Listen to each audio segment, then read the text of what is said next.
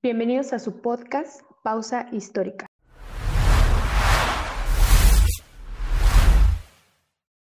Hey, hola, ¿qué tal? Bienvenidos una vez más aquí a su canal Pausa Histórica. Buenos días, buenas tardes, buenas noches. Mi nombre es Monse y los saluda desde la ciudad de Puebla. Hoy tenemos un artículo igual de bello que todos los anteriores y hoy está con nosotros eh, nuestro querido amigo Marco Antonio. Hola Marco, ¿cómo estás? Hola, hola. Hola a todos. Muchas gracias por la invitación. Me da mucho gusto estar aquí con ustedes y pues la verdad me gustó muchísimo este artículo y ya estoy listo para poder analizar. Excelente, esa es toda la actitud. Y con nosotros, pues, la artista de esta noche, Bárbara, con su artículo llamado El coronavirus, cómo vive la sociedad un apocalipsis sin zombies. Adelante.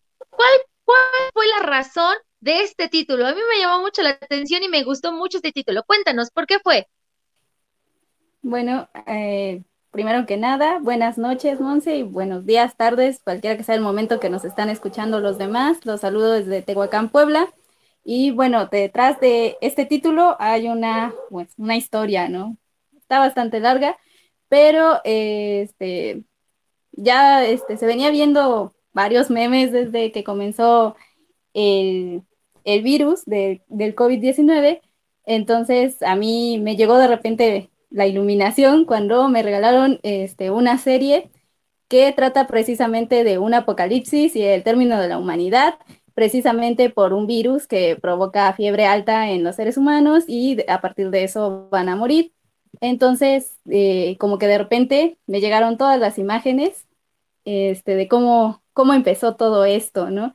De repente veías un meme ahí como porque fue curioso el momento en que empezó esto, porque fue después de los memes de la Tercera Guerra Mundial, ¿no? El conflicto entre Irán y Estados Unidos. Entonces, estaban esos memes y de repente cambian a cómo me voy a vestir este 2020 y aparecen todos con sus armas y entonces empiezas a ver que hay un virus en China y que este, mucha gente se empieza a preparar, ¿no? O sea, precisamente por todas estas películas que acabábamos de ver, este, también me parece que en el Canal 5 se estrena Estación Zombie por aquellos días también. Entonces, pues mucha gente empieza a entrar como en este juego de que, ah, pues este virus hace referencia a zombies precisamente porque es en China, ¿no? Relacionándolo a Estación Zombie. Entonces, este, pues me, me impresiona mucho cómo, cómo tanto la literatura como las películas y las animaciones pues van a plasmar muy bien cómo reacciona la humanidad ante estos, eh, ante este tipo de casos, ¿no? Entonces dices, bueno, ¿cómo, ¿cómo vives ahora un virus que no produce zombies, ¿no? O sea, no va a ser la misma dinámica que en una película, sino que va a ser, va a ser diferente, ¿no? Tanto porque no avanza tan rápidamente como un virus zombie o como nos lo han puesto, y por eso digo, ¿cómo vives un apocalipsis ya sin zombies? Fuera de esta broma, fuera de que creíste que a lo mejor iba a haber zombies, creíste que era una broma, ¿cómo vives ahora sí algo que está cambiando o que está determinando este, la forma, la forma de vida que llevabas? Es decir, una... no estemos preparados. Exactamente, un apocalipsis marca el, el fin, el término de algo. ¿Y qué terminó para cada uno de nosotros? Al tener que enfrentarnos a esta pandemia del coronavirus? Bueno, desde mi perspectiva, creo que tu artículo, que los invitamos a todos a que lo, chequen en nuestro blog, eh, está escrito con esa eh, descripción y narración que te lleva precisamente a, a preguntarte tú de cómo fue que pasaste de una noticia a ya vivirlo y entonces tú te vas dando cuenta que te identificas con el, con el artículo y te das cuenta que tú estás viviendo ese guion de película de, de, terror prácticamente, en el que, como dices, no hay virus, pero aún así está cambiando nuestra realidad, nuestra forma de interactuar entre nosotros y con los demás.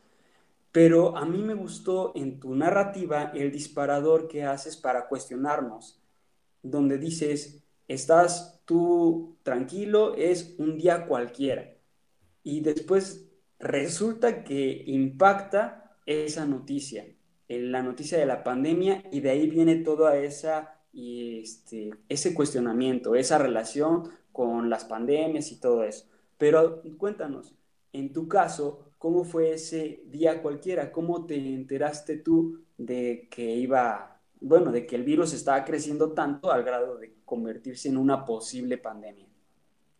Bueno, esto, este, obviamente hay, hay un inicio, ¿no? Este, ese día cualquiera, cuando tú inicias, pero ese día cualquiera, en realidad puede ser cualquiera de los siguientes días y no desde el inicio, porque pues de repente tú puedes ver una noticia y si no es a gran escala, pues la verdad es que no te, no te va a preocupar y no vas a estar como prestando la atención, ¿no?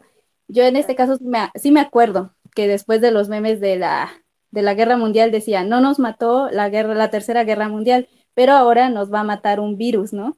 Entonces, pues yo dije, ¿y virus cuál, no? O sea, yo todavía no captaba, ¿no? Y vas bajando así las noticias en el Facebook y de repente dice, nuevo virus aparece en China y este, aparentemente surgió en el mercado de peces de Wuhan. Entonces yo así hasta guardo la noticia, ¿no? Le pongo guardar enlace porque en ese momento no me la iba a leer y dije, bueno, pues más al rato la checo, ¿no? Cuando yo tenga tiempo. Entonces de repente empiezas a ver, pues pasó un día, pasaron dos días y yo no la leí, ¿no? Y de repente empiezas a ver en WhatsApp que te empiezan a mandar este, cadenas de prepárate, ¿no? El nuevo virus que viene, este, entérate qué es el coronavirus, entérate qué, cuál es, su medio de propagación. Y yo dije, a ver, espérense, ¿qué está pasando aquí, no? Entonces ya cuando entras a leer la noticia y te das cuenta de que algo nuevo viene, ¿no? Que si hay tanta respuesta alrededor del mundo es porque hay algo de verdad ahí, ¿no? O sea, ya no es esas teorías conspirativas de, ah, el gobierno creó tal virus para eh, hacer una guerra o continuar la tercera guerra mundial, sino que ya, ya sabes que algo va a cambiar, ¿no? Que de repente eso va a cambiar tu rutina. O sea, cuando ya se veía en China que decían, pues vamos a cerrar, vamos a cerrar Hubei, vamos a cerrar este, todo Wuhan, vamos a cerrar ciertas provincias, y, y, te, das, te das cuenta que, que, algo viene, ellos ya empiezan a usar cubrebocas, empiezan a lavarse las manos y tú todavía estás en tu casa así tranquilo esperando a ver cuándo va a llegar, ¿no? Porque ya se habla de una posible pandemia y solo estás esperando el anuncio de la OMS cuando ya sabes que es inminente que va a llegar, ¿no? Hasta eso empiezas a pensar si de verdad tenías que preparar todos los víveres que ya se venía diciendo, ¿no? Decían, no, compra arroz, compra frijol, compra enlatados, o sea, había gente en los supermercados que, o sea, arrasaba con los chiles en vinagre, o sea, ¿no? Este, el papel higiénico. El papel higiénico. Exacto. Bueno, a mí lo del papel higiénico me pasó ya hasta, ya este, estaba un poco avanzado marzo cuando sí vi que llevaban unos paquetotes, ¿no? Pero sí, lo primero que vi es que se peleaban por las sopas en los supermercados, ¿eh? La sopa, el arroz, el azúcar. Sí, sí es verdad, sí me acuerdo todo esto. Yo la verdad cuando me, me, empiezo a enterar y empapar de esta noticia, me acuerdo que era porque mi esposo me ponía las noticias y era así de todos los días me levantaba con esa noticia y me acuerdo que llegó un punto a la, después de la semana le empecé a preguntar y le dije, oye, ¿y crees que ese virus llega aquí? Y él me decía, no, por el clima, por este factor, a lo mejor y no.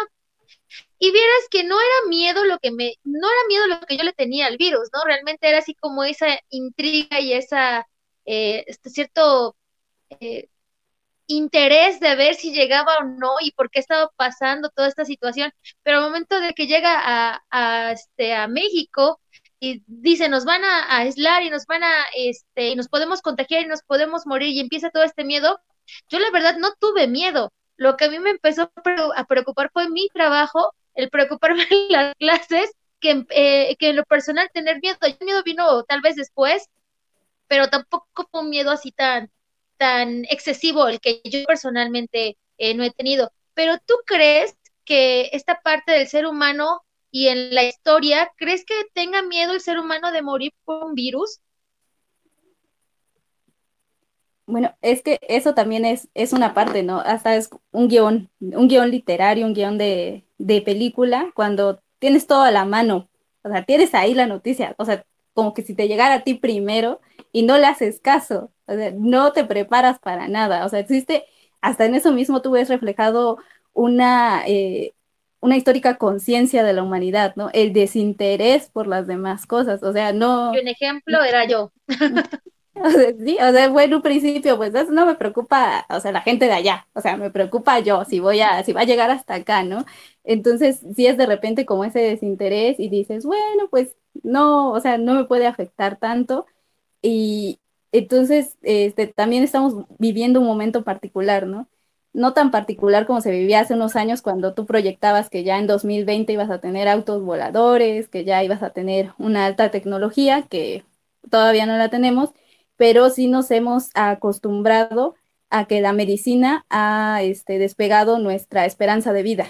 Entonces creemos que eh, todo está en las manos de la medicina. O sea, ya sabíamos que existen virus como el ébola, el MERS, el SARS, y pues decíamos, ah, pues está muy lejos, ¿no? O sea, ni nos va a llegar y confiamos este, demasiado en la medicina o de repente como mexicanos, pues confiábamos mucho en nuestros remedios naturales también.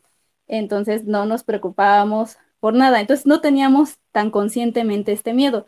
Sin embargo, el miedo es parte de todas las sociedades humanas. Ya lo mencionaba en un anterior podcast, un amigo mío escribió un texto acerca de, del miedo en la sociedad medieval. Entonces él hacía esta comparación acerca de que, pues en realidad en la actualidad no estábamos tan desapegados de ese miedo de la sociedad medieval. el miedo existía en todos los momentos porque nos advierte, nos dice cuándo detenernos pero también el miedo a veces nos sobrepasa como sociedad y por eso tenemos ciertos comportamientos que no debiéramos como humanidad tener, pero este, a la misma vez eh, es humano ser egoísta y ser esta, este tipo de personas que se va a preocupar más por, por tu bienestar que por el de tu sociedad. Entonces, ambas partes son humanas y ambas partes van a estar conviviendo en un momento como el virus. Entonces el miedo se empieza a desatar a partir de que tú empiezas a tomar conciencia y empiezas a ver cuál va a ser tu comportamiento humano. Entonces al enfrentarse cada una de las decisiones de cada persona, el miedo empieza a aumentar.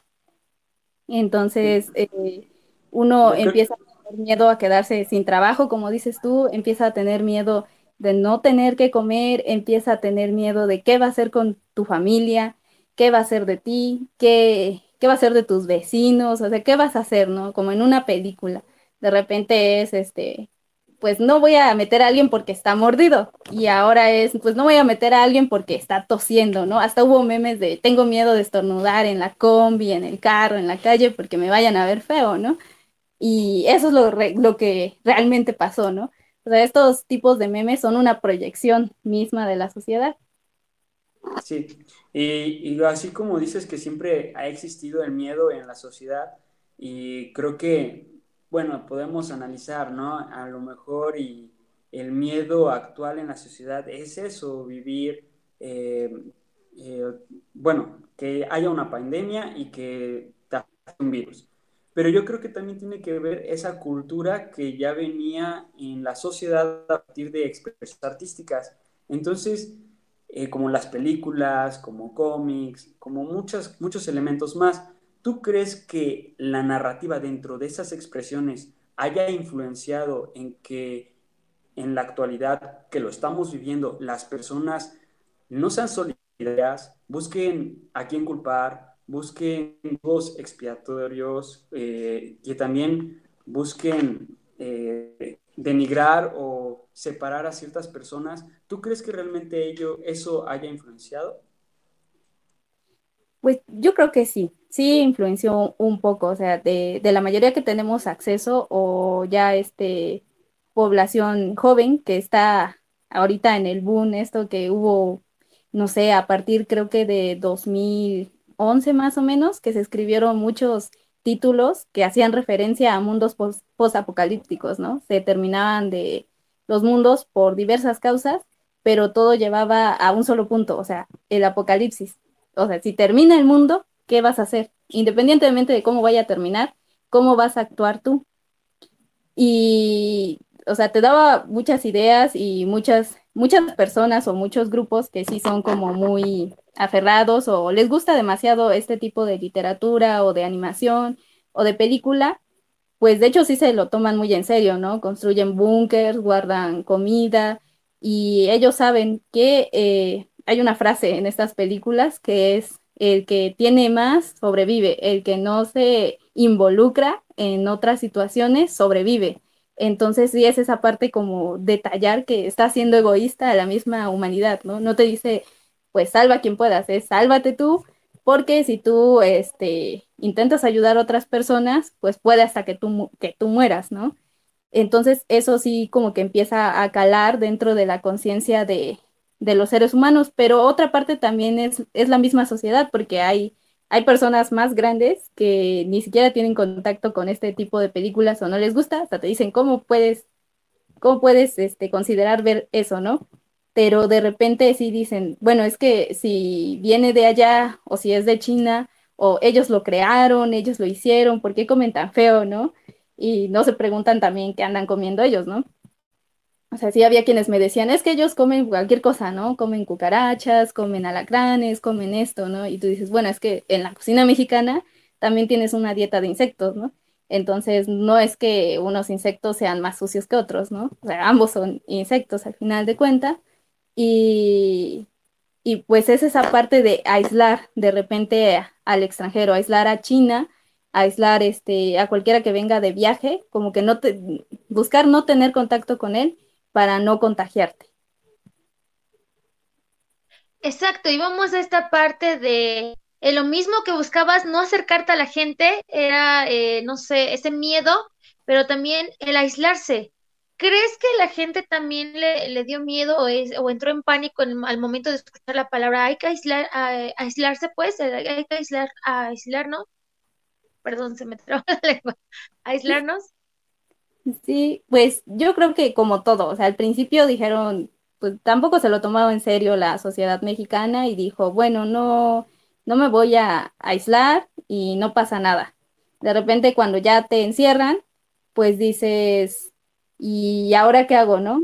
Entonces dices, pues va a ser muy fácil, ¿no? Hasta las mismas personas que, que yo creo que en Japón está, está también esta imagen del hikikomori y en México la imagen de una social, ¿no? Que no sale y no suele convivir con alguien más, pues dijeron, ah, pues a toda, todo está bien, ¿no? O sea, me la voy a pasar bien padre porque es lo mismo que hago siempre, estoy en mi casa, pero la verdad es que no.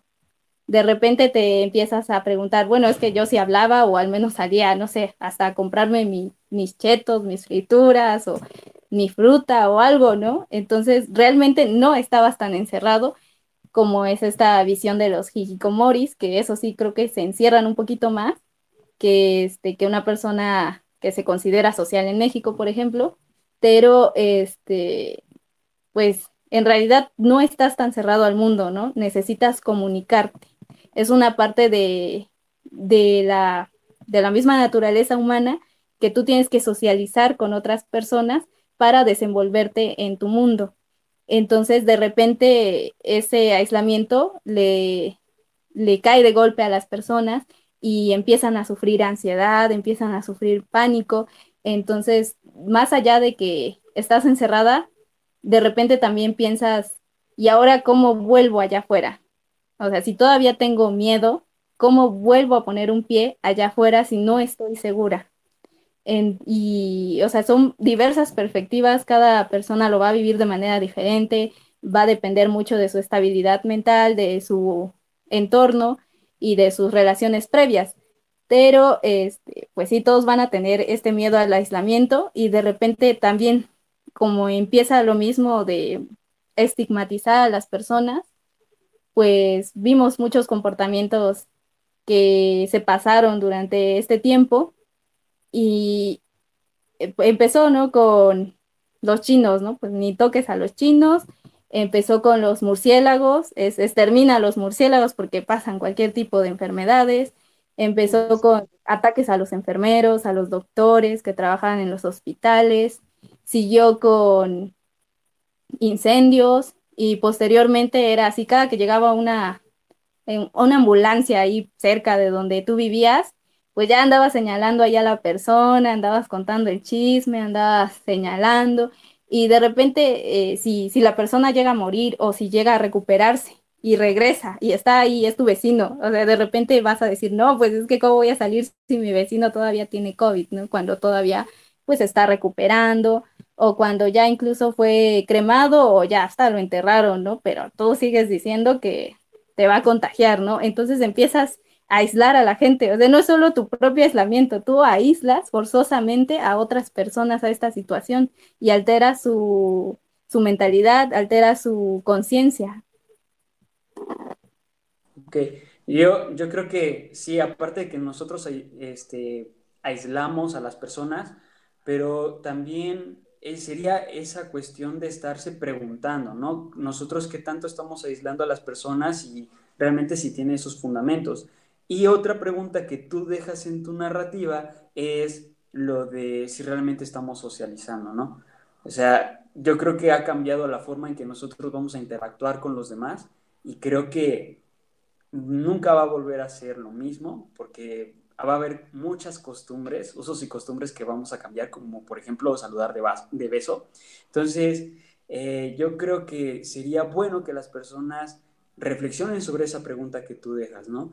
Si realmente estamos socializando o cómo vamos a socializar a partir de este momento, sin llegar a eso, a marginar y a culpar a personas.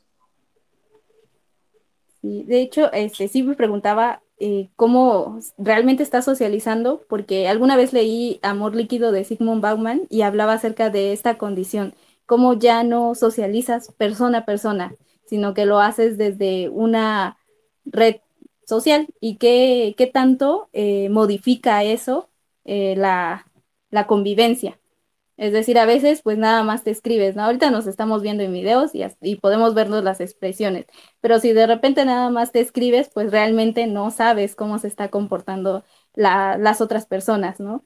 O sea, puedes tener, eh, puedes llegar hasta un punto donde no expreses emociones, ¿no? Todo lo escribas y ya pienses, entiendas que la otra persona va a saber lo que tú estás diciendo cuando no puede ser así. Entonces él decía que esta forma digital hacía un corte este, radical en la forma de socialización, porque de repente ya no te importaba la otra persona. Pero este, en tiempos como este, pues es la única forma de comunicarte, ¿no? O sea, si realmente vas a estar aislado, o sea, en China que sí cerraron completamente, o sea, si vas a estar ahí, pues solo te puedes comunicar de esta forma, ¿no? Y, va a ser difícil encontrar encontrar los tiempos, no va a ser lo mismo, pero este, podría ser posible, pero este, yo sí creo, tengo reticencia a que, que va a ser difícil, ¿no? Por ejemplo, los niños que empiezan apenas a interactuar con esta forma de socialización, que iban a las escuelas, jugaban, tenían, este, conocían y así se hablaban, o sea, así empezaban a comunicarse, a desarrollar el lenguaje, y de repente te lo cortan y te dicen a tu casa y clases en línea que algunos pues nada más te mandaron todo el libro a contestar y ni siquiera los vas a ver, ni siquiera vas a interactuar en un video, pues va a afectar su socialización. O sea, los niños no van a crecer como crecimos nosotros. Ya lo veíamos desde los mismos juegos, que cómo han cambiado y, y que lo, realmente nosotros vemos que les está afectando, ¿no? ¿no? No es lo mismo socializar digitalmente que socializar este, eh, de persona a persona en una comunidad.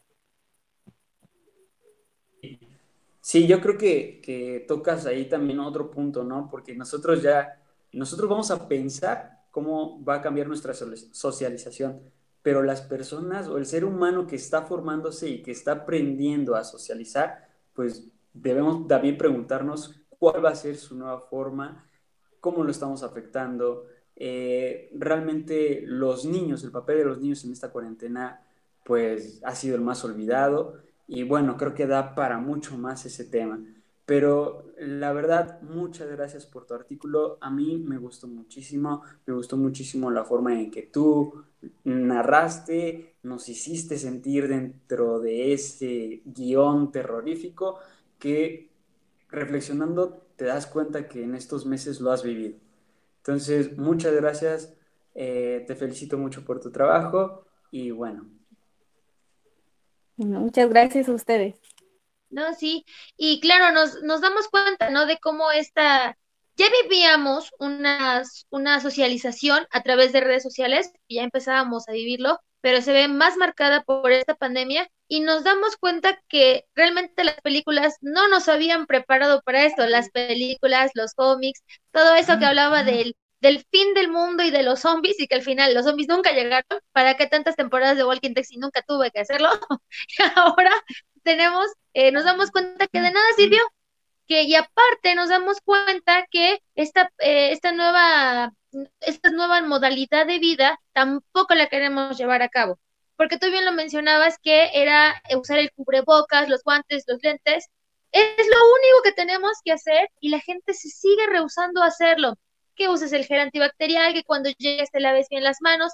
Incluso en tu artículo lo mencionabas, que nos enseñan realmente a cómo lavarnos las manos y aún así seguimos sin querer hacerlo bien, seguimos eh, no respetando las normas, vamos a, eh, incluso si vamos a, los hospitales, vemos la sala de urgencias o vemos emergencias o vemos tan solo afuera del hospital, vemos cómo está la gente aglomerada y desesperada por querer saber de su paciente y siguen estando eh, totalmente juntos. Vemos cómo realmente todo este, este, estos clichés de, la, de, la, de las películas no nos sirvió para nada. ¿Por qué? Porque el ser humano sigue sin querer hacer caso y atender a esta nueva normalidad. Y sí, como decía eh, Marco, a mí me encantó también tu artículo porque era empezar a leerlo y adentrarme a algo que también vivimos y, él dijera, ¿no? Eh, un, este, un artículo de terror que la verdad me encantó y sale de esta parte novedosa, histórica, porque no deja de ser de historia, pero que va a atrapar más a los que nos están escuchando. Así que, por favor, les recuerdo a la audiencia, no se pierda la oportunidad de leer eh, de su propia eh, este, mano, vaya a nuestro blog y lea este artículo que la verdad está bellísimo, te lo hiciste, Bárbara, que yo creo que para esta primera temporada es, el, es mi favorito. Te felicito yo también. Muchas gracias, Monse. Sí, como dices, el apocalipsis pues ya nunca nos llegó, ¿no?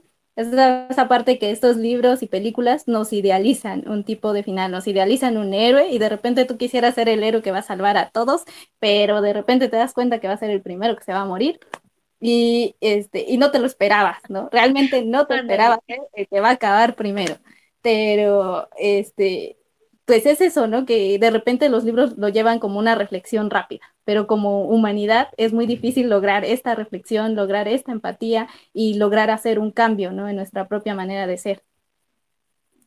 Exacto. Y sí, también cuando vi todo esto dije, sí, tráigame escopeta y mi perro. Puedo vencer este apocalipsis, pero la verdad es que no.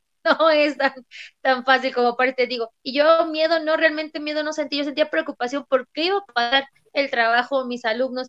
Y luego este, eh, comentaban hace rato este concepto del aislamiento. Eh, sí, nos dimos cuenta que no estábamos preparados para un aislamiento, y así sea que para salir, como tú, tú dices, a la tienda de la esquinita, te das cuenta que ni eso era conveniente. Estabas acostumbrado a salir dos, tres veces a la tienda en el día, cuando realmente tenías que programarte y ver si era realmente necesario y si mejor no, no salgas toda la semana y prográmate tu, tu despensa incluso.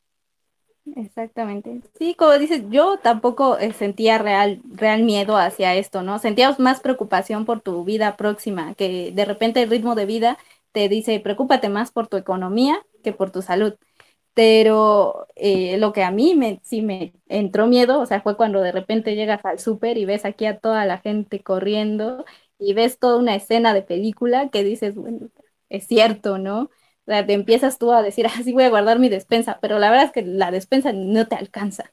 A la menor también te aburres, o sea, no es como que de repente vas a comer lo mismo y te aburres, se te acaba, luego subieron los precios para acabarla, o sea, ya no puedes comprar lo mismo.